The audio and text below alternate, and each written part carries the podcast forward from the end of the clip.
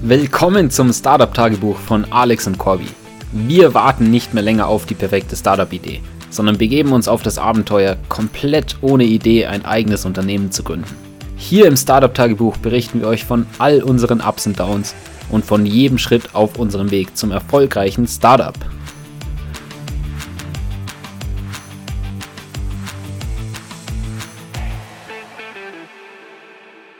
Servus Corby. Servus Alex. Nachdem wir von der Konferenz in Amsterdam ein bisschen aus der Routine gebracht wurden und ja auch gesundheitlich etwas angeschlagen waren, sind wir jetzt endlich wieder voll drin und wollen dann natürlich auch erzählen, was seit der Konferenz passiert ist und woran wir so gearbeitet haben. Ja, das erste Ziel nach der Konferenz war natürlich, alle Kontakte, die wir so getroffen haben auf der Konferenz, auch noch eine Nachricht im Nachhinein zu schicken, um nochmal ja diesen Kontakt ein bisschen zu stärken und natürlich auch, um unsere Discord-Bot anzupreisen. Bei den Follow-ups ist es auch wieder gut, wenn man gleichzeitig ein Projekt hat, das man anpreisen kann, weil damit hat man gleich ein Thema, über das man so ein bisschen sprechen kann. Anders ist es schwierig, random Leute wieder zu schreiben, ja, war cool, dass wir uns getroffen haben und dann kommt wenig dabei raus. Deshalb haben wir dann viele Leute einfach nochmal den Discord-Bot geschickt. Mit den meisten hatten wir ja eh schon darüber geredet. Und tatsächlich hattest du auch einen Erfolg bei einem, den du bei der Konferenz schon getroffen hattest. Ja, richtig. Wir hatten uns eigentlich nur relativ kurz auf einer Party am Abend getroffen. Aber er war einfach sehr interessiert an diesem Discord-Bot und generell auch sehr darauf aus, dass einfach unser Kontakt ein bisschen gefestigt wird. Deswegen kam auch von seiner Seite sehr viel Initiative, eben dieses Gespräch per Chat weiterzuführen. Der ist eben auch CEO beim Krypto-Startup und hat dann tatsächlich den Bot auf seinem Server installiert, was uns natürlich schon mal mega gefreut hat. Und wir haben jetzt dann auch gleich eben unsere Analytics laufen lassen auf deren Discord-Server. Was kam denn dabei raus, Kobi? Ja, der Discord-Server hat 2500 Mitglieder, was jetzt kein extrem riesiger Discord-Server ist, aber natürlich auch schon besser als ein paar hundert. Problem bei unserem Bot ist tatsächlich, dass relativ viel Traffic da sein muss, damit Leute ja auch öfter die gleichen Fragen überhaupt stellen können. Von dem her wurden da nur sehr wenige Fragen gefunden, die irgendwie öfter gestellt werden und in dem Sinne bietet der Bot dann auch nicht so viel Mehrwert, solange das nur selten passiert. Richtig, trotzdem hat er einige Fragen auch auf dem Discord gefunden, die er beantwortet hätte. Und es könnte schon ein bisschen Value schaffen. Natürlich in dem Fall wahrscheinlich jetzt nicht so viel, dass sie dafür bezahlen würden. Aber wir haben uns ja auch die Ergebnisse von größeren Discord-Servern angeschaut, wie zum Beispiel dem Solana Discord-Server, der 125.000 Mitglieder hat. Und dort sieht man einfach, ja, dass der Bot mehrmals täglich Fragen selbst beantworten kann und das auch richtig macht. Natürlich kommen hin und wieder Fehler vor, aber die meisten sind doch richtig beantwortet. Und im Zuge dessen haben wir auch die Präsentation der Ergebnisse verbessert, damit wir diese Antworten, die der Bot gegeben hätte, auch simuliert darstellen können auf einer Webseite, um den potenziellen Nutzern einfach noch klarer zu präsentieren, wie das Ganze ablaufen würde.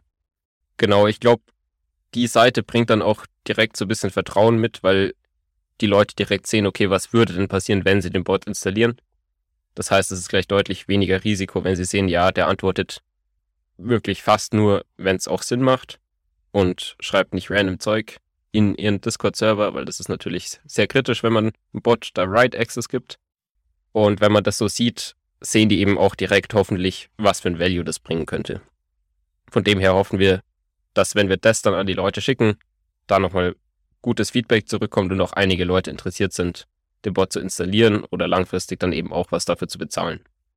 Genau, und um das am besten zu targeten, diesen nächsten Outreach für den Discord-Bot, schauen wir uns eben auch an, wer denn diese Fragen beantwortet hat, die jetzt unser Bot beantwortet hätte, um dann eben genau diese entsprechenden Moderatoren anzuschreiben, die den größten Nutzen aus unserem Bot ziehen würden. Damit hoffen wir natürlich, dass die Antwortrate deutlich höher wird. Werden wir mal schauen, wie es dann in der Realität wirklich sein wird. Aber bisher haben wir ja wirklich sehr positives Feedback bekommen. Natürlich jetzt, wenn wir wieder Leute anschreiben, zu denen wir noch gar keinen Kontakt hatten, wird natürlich die Antwortrate deutlich geringer wieder sein, aber wir werden sehen. Das Gute ist jetzt, wo die Ergebnisse auch besser präsentiert auf der Website sind, kann man auch mal mehr den Bot irgendwie nach außen hin publishen, einfach mal auf Twitter bei Ergebnisse posten, Leute taggen, was man in deren Server alles an Antworten sich sparen hätte können und einfach ein bisschen mehr den noch nach außen verbreiten, weil davor war es ja nur die Landingpage. Einer, den ich auch auf der Konferenz in Amsterdam getroffen hatte, dem ich tatsächlich, dem ich tatsächlich nicht vom Discord-Bot erzählt hatte, dem habe ich auch noch im Nachhinein dann als Follow-up den Discord-Bot geschickt. Und er hat gemeint, ja, das ist mega relevant für sie. Deshalb haben wir da direkt einen Call vereinbart. Und der kam dann auch recht schnell zustande. Allerdings ist er an einem etwas anderen Use Case interessiert. Also dort ist nicht so, dass die Leute mit ihrem Problem in Discord kommen und schnell ein, zwei Fragen stellen, ja, wie das funktioniert oder was die Lösung ist bei ihrem Problem, sondern die haben als Produkt ein System, wo User Fragebögen ausfüllen, um andere Protokolle zu bewerten. Und der Flow ist eben dort, dass sie diese Fragebögen ausfüllen, die dann submitten und im Discord-Bot zur Diskussion darüber haben, wie jetzt bestimmte Fragen zu beantworten sind. Dort hat er gemeint, wäre es vor allem auch sinnvoll, wenn man irgendwie bei dem Bot mit einem Command eine Frage und eine Antwort hinzufügen könnte. Auch gar nicht, dass die automatisch beantwortet werden, sondern dass man so eine Knowledge Base hat und am Ende das Ergebnis der Diskussion irgendwo speichert und ablegt und am besten direkt mit Gitbook in integriert, dass dort dann die gesamte Knowledge Base gesammelt ist. Aktuell funktioniert es eben nur, weil er derjenige ist, der mehr oder weniger dauerhaft in dem entsprechenden Discord-Channel ist und alle Diskussionen äh, durchliest, sich da beteiligt und dann eben die Ergebnisse auch entsprechend von Hand ins Gitbook überträgt oder auch das gesammelte Wissen so bei sich als zentrale Entity eben hat. Ja, sehr interessanter Use Case. Ein bisschen anders natürlich, als wir es jetzt uns ausgedacht hatten, aber genau dafür sprechen wir mit Leuten, um ein Feeling zu bekommen, ja, was sind denn interessante Features in diesem Gebiet, was vielleicht unser Bot abdecken könnte. Und dieses Markieren von Fragen und Antworten, das dann automatisch exportiert wird, könnte man eben über sogenannte Emoji-Reactions irgendwie lösen. Und das ist generell auch ein interessanter Ansatzpunkt für uns, um unsere AI-Modelle dann zu verbessern, indem wir klar markiert bekommen, was Fragen sind und was die dazugehörigen Antworten sind. Dem haben wir auf jeden Fall gesagt, er soll den Bot gerne mal installieren. Dann schauen wir, was der extracted und was die Analyse für Ergebnisse hergibt. Und damit hätten wir auch halt direkt den Bot schon mal wieder wo installiert. Und das bringt uns eben ein bisschen Credibility und wir können auch dann sagen, ja, bei den und den Servern ist der Bot überall schon installiert. Auch wenn wir natürlich das aktuell schon mal laufen lassen könnten, indem wir es lokal exportieren, die Chat History von Discord und dann die Analyse durchführen. Aber wir wollen das eben auch schon mal dorthin bringen und das nimmt ja auch schon mal die erste Hürde, um dann später vielleicht nochmal mehr mit dem Bot zu machen. Wo es in dem Fall ja speziell eh so ist, dass sie vielleicht individuell angepasste Features noch brauchen und die könnte man dann ja auch gegen ein bisschen Bezahlung entwickeln. Genau, das war schon mal ein bisschen Feedback, was wir bisher bekommen haben, aber jetzt geht es wirklich darum, noch viel mehr Feedback zu bekommen und deshalb werden wir jetzt nochmal die nächsten Tage wirklich viel Outreach diesbezüglich machen und sind dann sehr gespannt, was da zurückkommt. Zusätzlich hatte ich noch einen weiteren Follow-up-Call mit jemanden, der bei MakerDAO arbeitet und auch gleichzeitig so seine eigene Softwareentwicklungsagentur hat. Da haben wir einfach generell ein bisschen über Topics im Kryptobereich geredet, weil er natürlich auch Lust hätte, wieder irgendwo ein Produkt zu entwickeln. Und der hat gemeint, er schaut sich gerade vor allem den Notification Space an, weil es da noch sehr viele Opportunities gibt, seiner Meinung nach. Also, dass man recht einfach irgendwelche Contracts monitoren kann, wenn da plötzlich sich irgendwelche Parameter ändern, wo man vielleicht als Developer schon mal irgendwas dann bei seinen eigenen Applications anpassen muss oder sonst halt sehr viel für Trader, wenn irgendwo plötzlich die Liquidity herausgezogen wird oder irgendwelche größeren Ereignisse passieren, die man dann eben vermutlich speziell in den User-Interviews mit den Tradern herausfindet. Ja, es klingt auch wieder sehr spannend. Macht er dann auch viele User-Interviews im Moment? Genau, er spricht vor allem meistens mit Tradern. Ich habe ihn auch gefragt, wie er die Leute kontaktiert, um Calls zu bekommen. Und da hat er auch gemeint, ja, schlechte Antwort ist Netzwerk, aber trotzdem ist das auf jeden Fall die effektivste Methode. Er macht auch manchmal Twitter-Outreaches, aber da ist die Antwortrate halt weit unter 10%, was das Ganze deutlich aufwendiger macht. Ja, ist dann vergleichbar wie bei uns bezüglich dem Discord-Bot, würde ich sagen. Ja, einen Bereich von Krypto, den wir uns noch ein bisschen genauer angeschaut haben in den letzten Tagen, waren under-collateralized Loans. Also im Endeffekt Darlehen, bei denen du dir mehr Geld leist, als du als Sicherheit einbringen kannst. Und das ist ein großes Thema im Kryptobereich, weil du das über die Smart Contracts eben ganz gut abbilden kannst. Und da gibt es natürlich verschiedene Ansätze. Also generell kann man das Ganze über einen Credit Score machen. Das heißt, wenn du schon oft irgendwie Darlehen aufgenommen hast und diese wieder zurückgezahlt hast, dann verbessert sich eben dein Rating und dadurch kannst du halt vielleicht beim nächsten Mal ein bisschen größeres Darlehen aufnehmen, obwohl du noch die gleichen Sicherheiten hast. Ja, ein anderer Ansatz war noch von Hashstack. Die erlauben tatsächlich bis zu 300 Prozent von deinen Sicherheiten als Darlehen. Dort ist aber so, dass du dann im Endeffekt nur 70%, Prozent, was du als Sicherheiten eingebracht hast, von dem Darlehen überhaupt dann verwenden kannst an Wert. Und der Rest, den hast du halt in Krypto-Tokens, kannst die aber swappen immerhin. Und darauf auch ein bisschen Yield Farming bekommen, aber das Ganze dann nur über diese Plattform. Das heißt, ja, im Endeffekt profitierst du nur, wenn diese Coins dann auch mehr wert werden in diesem Darlehenszeitraum. Kannst du das vielleicht kurz mit einem Beispiel erklären, um das anschaulicher zu machen? Genau, wenn man zum Beispiel 10 Ethereum einzahlt, dann kannst du bis zu 30 Ethereum Darlehen aufnehmen, aber du kannst nur 70 Prozent von den 10 Ethereum frei verwenden. Also 7 Ethereum von den 30 Ethereum Darlehen kannst du von der Plattform woanders hinsenden und frei verwenden. Und die restlichen 23 ETH von dem Darlehen, die bleiben auf der Plattform, aber du kannst sie in andere Token swappen. Ah, weirdes Konzept. Das heißt, der Rest vom Loan kann quasi nur für Trading verwendet werden, wenn man denkt, dass manche Coins mehr wert werden und deswegen auf die setzen will. Genau, wobei du mit dem Darlehen selbst jetzt keinen Hebel setzen kannst, sondern diese nur als Bot halten kannst auf der Plattform. Ja, eine dritte Kategorie von diesen under-collateralized Loans sind noch die Flash Loans, die zum Beispiel von Aave schon sehr erfolgreich angeboten werden. Bei Flash Loans braucht man ja gar kein Collateral, also keine Sicherheit, weil die darüber ablaufen, dass man sie nur für den Zeitraum von einer Transaktion hat. Das heißt, eine Transaktion ist am Ende nur dann valide, wenn der Flash Loan, der genommen wurde, auch direkt innerhalb der Transaktion wieder zurückbezahlt wird, inklusive den Zinsen. Das heißt, man kann das benutzen für irgendwelche Arbitrage Opportunities zum Beispiel, dass man sich kurz den Flash Loan nimmt, dann ein paar Swaps macht, die alle in der gleichen Transaktion eben passieren und dann am Ende den Flash Loan wieder zurückbezahlt und mit dem dabei gewonnenen Geld auch noch die Zinsen bezahlt. Ja, und dieses Modell ist ja schon sehr erfolgreich.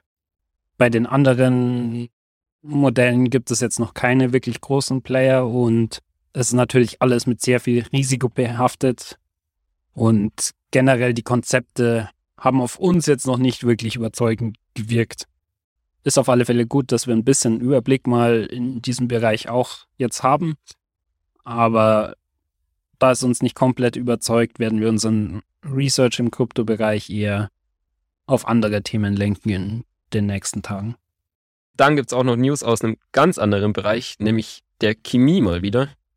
dort waren wir dauerhaft weiter noch im Kontakt mit einer Consulting Agency, die interessiert dran war, mit uns so eine AI-Zusammenarbeit zu machen, dass sie das auch im Portfolio quasi mit anbieten können und wir dann eben entsprechend die AI-Experten sind, die schauen, wo man in den Unternehmen vielleicht AI anwenden könnte und für die auch was entsprechendes entwickelt.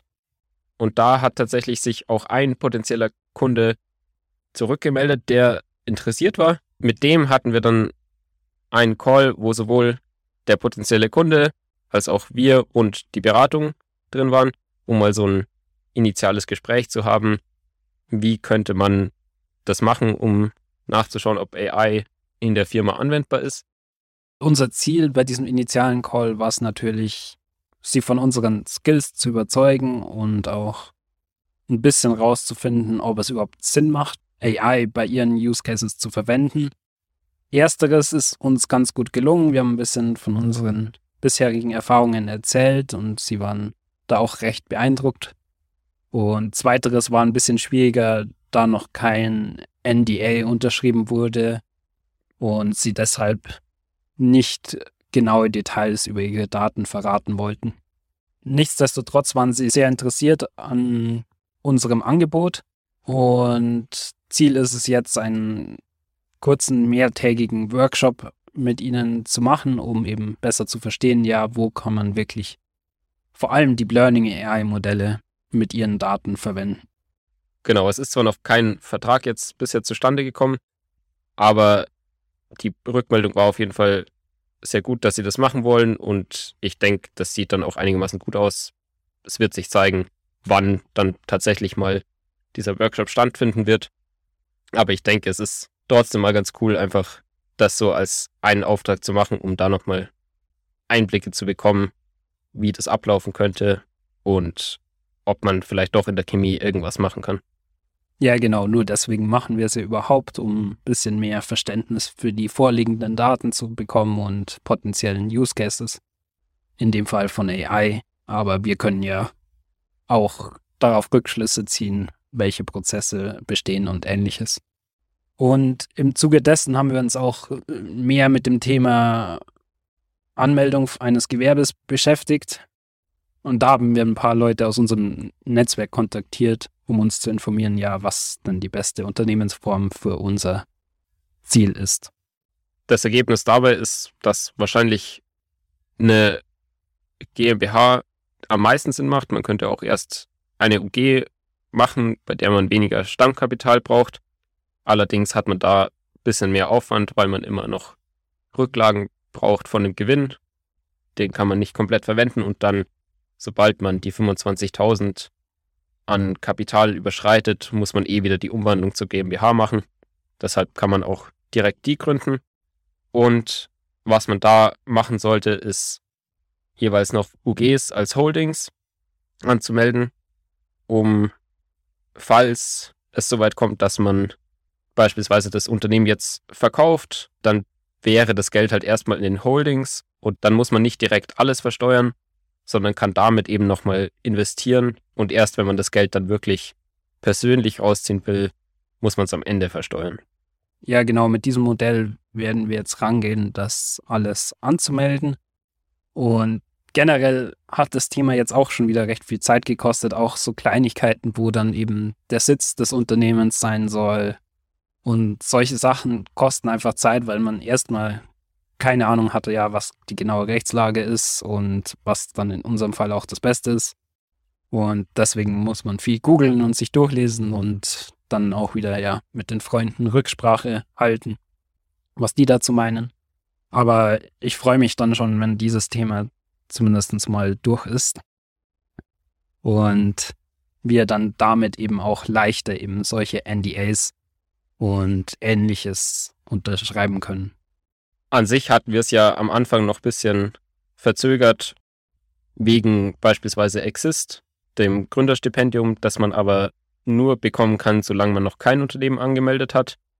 Aber jetzt beispielsweise bei dem potenziellen Auftrag merken wir halt, wie blöd es ist, wenn man eben noch nicht direkt ein Unternehmen hat, weil das ja dann auch nochmal ein, zwei Monate dauert, bis das dann wirklich angemeldet ist. Das heißt, wenn es mal bei irgendwas dann schnell gehen muss, ist es sehr hilfreich, wenn das Unternehmen direkt schon da ist und wenn man nicht erst dann wieder anfangen muss, das Unternehmen anzumelden und dann sechs Wochen später anfangen kann, die ersten Rechnungen zu stellen. Und natürlich ist sowas wie Exist cool, aber es ändert jetzt vom Geld her auch nicht sonderlich viel daran, wenn man es vergleicht mit dem Unterschied dazwischen, ob das Unternehmen dann erfolgreich wird oder nicht. Ja, gibt natürlich auch viele Fälle, wo Exist-Unternehmen sehr erfolgreich wurden schon. Aber es ist einfach ja auch sehr viel Aufwand, wie Berichte schreiben und ähnliches, was uns auch wieder sehr viel Zeit und Energie kosten würde. Deshalb denke ich, ist das für uns so die richtige Entscheidung. Ich hoffe, wir werden es nicht bereuen in der Zukunft. Und das ist eigentlich der aktuelle Stand der Dinge. Oder Covi, hast du noch was hinzuzufügen? Nein, aber ich denke, wir haben jetzt auf jeden Fall ein paar spannende Tage vor uns, sowohl mit dem Discord-Bot als auch gleichzeitig zu sehen, was mit dem Chemieauftrag passiert. Und da freue ich mich auf jeden Fall drauf, jetzt wirklich nochmal Feedback zu bekommen und dass wir den Discord-Bot soweit nochmal durchgepusht haben, dass tatsächlich gute Resultate auch mal da sind. Bis zum nächsten Mal. Ciao. Boom! Das war's mit dieser Woche vom Startup-Tagebuch von Alex und Corby. Wenn ihr uns unterstützen wollt, überlegt doch mal, wer von euren Freunden am meisten Startup interessiert ist und schickt ihm diesen Podcast. Außerdem freuen wir uns natürlich über jede Bewertung oder persönliches Feedback. Macht's gut und bis zur nächsten Woche vom Startup Tagebuch.